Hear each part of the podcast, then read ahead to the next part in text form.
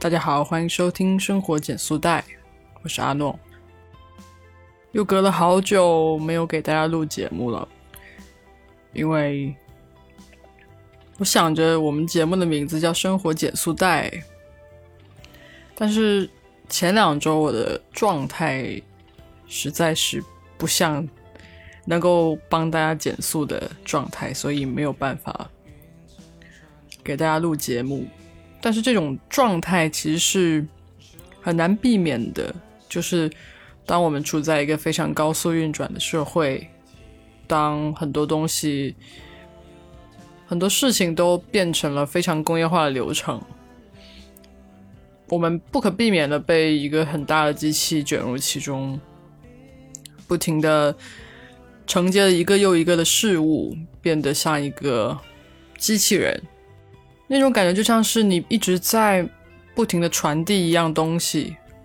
然后你还记不起来你上一个要传递的东西，下一个传递的东西就已经在手上了。你对你正在做的事情，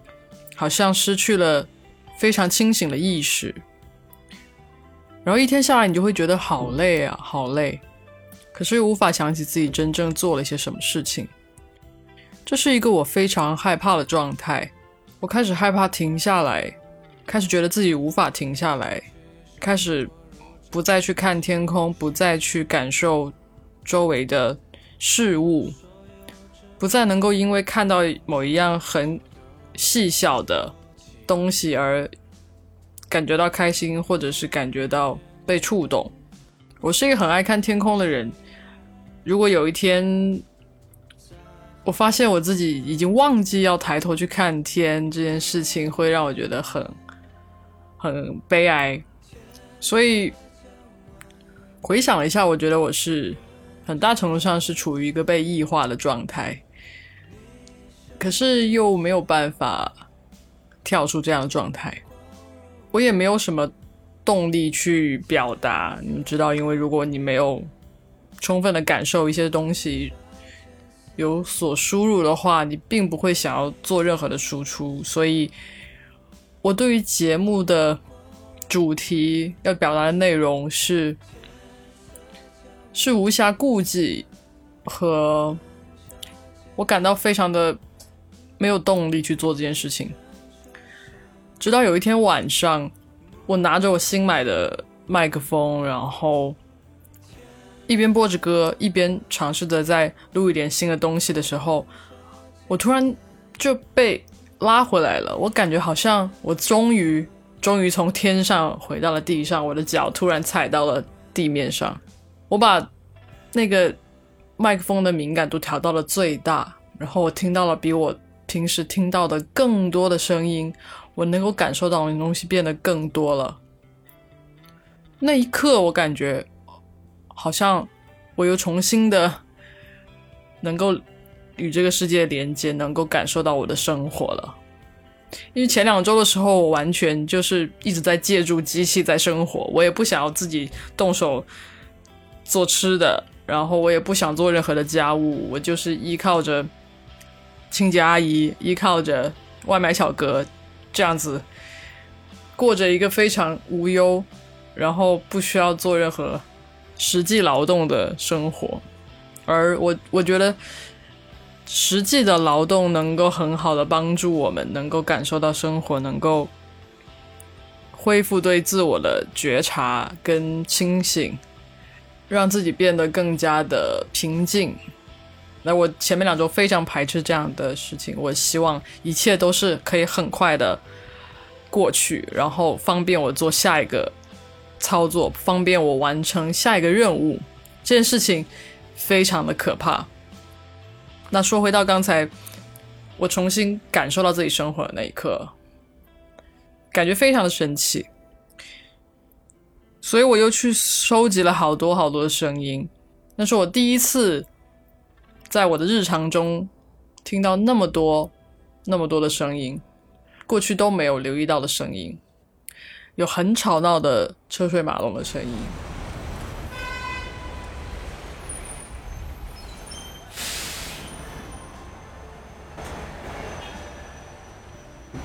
有地铁的声音有路人讲话的声音。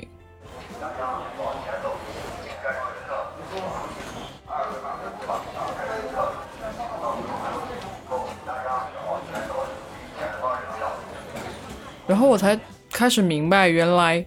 我们是需要放大我们的感知去感受这一切我们才可以真的感受到生活的本质的。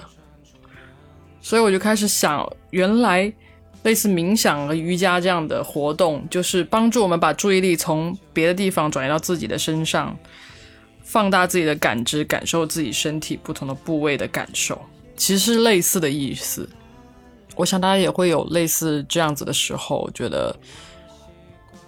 脚步一直无法慢下来，然后觉得每一件事情都像是任务，然后全部堆积到一起，你根本无法从中享受到任何过程中的快乐。但我还是觉得这其实是一个心态的问题，是我们有时候太把一件事情想的过于吓人，然后把自己吓到了。所以让自己很焦虑，好像一件事情做不好，就会有无数的事情过来麻烦你，继续让你觉得很困扰。实际上，当我们能够更加放松的去面对这件事情的时候，也许并没有你想象中的那么困难。而也只有当我们放松的时候，我们才能够有精力去感受我们自己。而只有当我们感受到我们自己的时候，才能感受到我们是真实的在生活，才能感受到内心真正的平静，才会能够很好的去思考，去从容不迫的对待很多事情。这么一想，其实运动也是类似的。当我们费尽了很多很多的力气，然后精疲力尽的时候，我们不得不到最后就是感受自己，感受自己的身体是如何。运作的，感受到我们挥汗如雨的时候，就感受到自己好像哦，原来我还活着。所以放大感知，其实是拒绝异化跟摆脱异化的一种方式。这又是一期自言自语的节目了，因为还没有办法很有条理的跟大家讲很多我的思考，因为最近的确是。没有花很多时间在思索一些事情，但是也许这样的表达也是一种表达吧。就像之前我在上海录的那一期，我也很喜欢表达困惑，也是一种表达；表达思考也是一种表达。但其实说实话，我并不觉得，嗯，被异化这件事情是一个很很过分，或者是说。很值得批判的事情，因为这件事情是不可避免的。只要你在一个快节奏的、高速发展的行业和社会中工作，你一定是会面临这样子的问题的。重点是我们要怎么样去快速的识别自己的状态，并且能够让自己调整状态，变得更清醒。更清楚自己在做什么，而且当你陷入异化的时候，其实你很容易想要堕落，就好像加完一天班，你会想要只想要躺在床上玩手机，然后到了周末你也只想要躺着煲剧躺着。可是这样其实就是陷入到了一种无尽的空虚中。我们好像想要抓住自己的时间，可是却仍然是抓不住。因为你从来没有在那段时间里面停留，而你也感受不到它的流逝，所以那些时间都是一晃就过去了。只有当你真正感受到自己生活是在生活的、脚踏实地的生活的时候，你才能感受到那个时那个时间的流逝，你才能真实的存在在那段时间里。你会愿意自己去切菜、洗菜。而不会觉得那是浪费时间，你会愿意花时间去读一些非常难懂的书籍，你平时感兴趣的书籍，但却没有什么实际作用的书籍，而不是那些好像是成功方法论的，教你如何改变思维的书籍。还有个很好笑的事情，就是我在上周感觉到。其实我那时候是很焦虑的，但是我并不知道我很焦虑。然后我在在一些其他事情上寻找力量，然后我就在网上看到一本书，还是一本台版的书，挺贵的，要一百多块钱。然后我当时就觉得啊，我要买一本这个书，我要锻炼我的思维，我要让我更有解决问题的能力，所以我就买了那一本书。然后等到了过了两三天吧，那本书运到了我的手上的时候，我就觉得很陌生。就是那根本就不是我会买的书，然后就像是收到了别人送给我的书一样，我就就在那儿打开那本书，然后就呆了。我觉得天啊，我上周是有多焦虑，我才会买这样的书啊！我平时可是都是买一些哲学书、心理学、社会学的书籍的人，都是挺无用的书籍的。而我那天买了买了那本书。就有点类似商业管理的书籍，非常的惊讶。我就突然发现啊，原来我的状态不对。然后那本书到现在就是作为一个 像警示牌一样的东西存在着，告诉我你要振作起来，你不能够堕落，你要有意识，你要知道自己在做什么。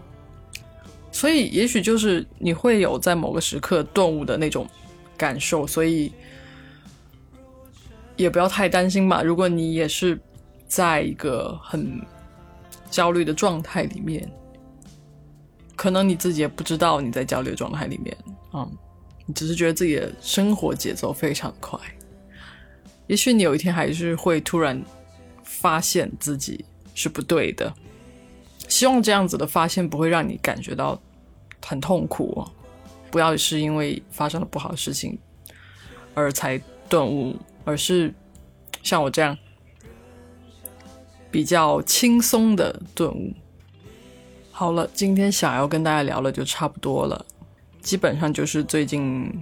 的一些状态跟一些比较零散的思考吧。